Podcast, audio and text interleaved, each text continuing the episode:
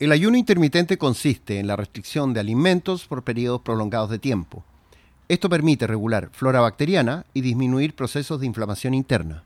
Existen varias variantes de este sistema, como el 5-2, o 16-8, o 12-12, o ayuno de 24 o 48 horas.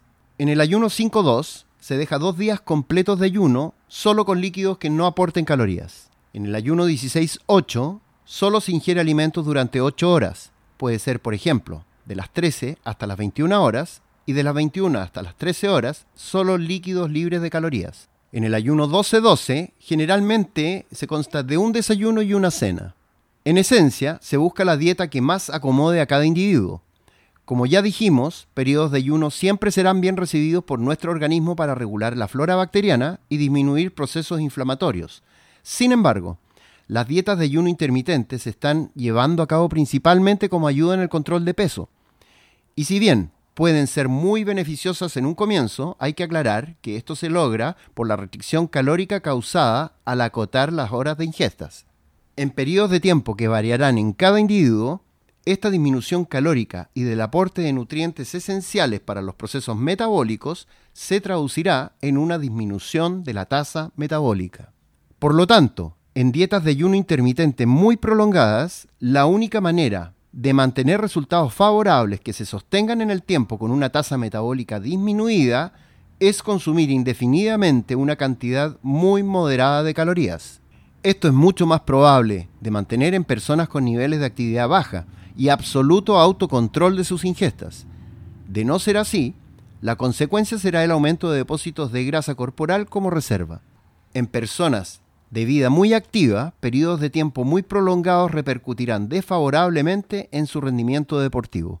Si lo que se busca es obtener beneficios para el control de peso, recomiendo realizar un ayuno 16-8 por un periodo de 2 a 4 semanas para no disminuir la tasa metabólica. Luego aumentar a 5 o incluso 7 comidas diarias con un aumento calórico muy gradual, ya que el proceso de ayuno anterior consistió en menos comidas diarias pero cada una con un mayor aporte calórico. En resumen, similar aporte calórico diario, pero distribuido en un mayor número de comidas, cada una con menor aporte de calorías.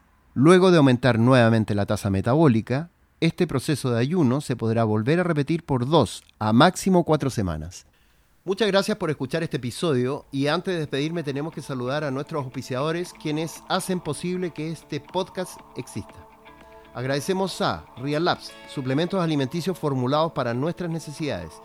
Visita reallabs.cl o arroba real-labs en Instagram. Virrey, chocolates premium saludables. Visita virrey.cl y sus redes sociales para que conozcas estos deliciosos chocolates. Vita Wallet, la nueva billetera digital. Compra criptomonedas y gracias a Vita Wallet, tenlas en tu celular ingresa a vitawallet.io y descarga la aplicación en Google Play o en Apple Store. Y para los interesados en una consulta conmigo, envíen correo a nutrición.ugoviani.cl o mensaje al WhatsApp más 569-710-86125 o visita mi Instagram en arroba doctorproteína y agenda una hora para que te pueda asesorar. Muchas gracias y nos vemos la próxima.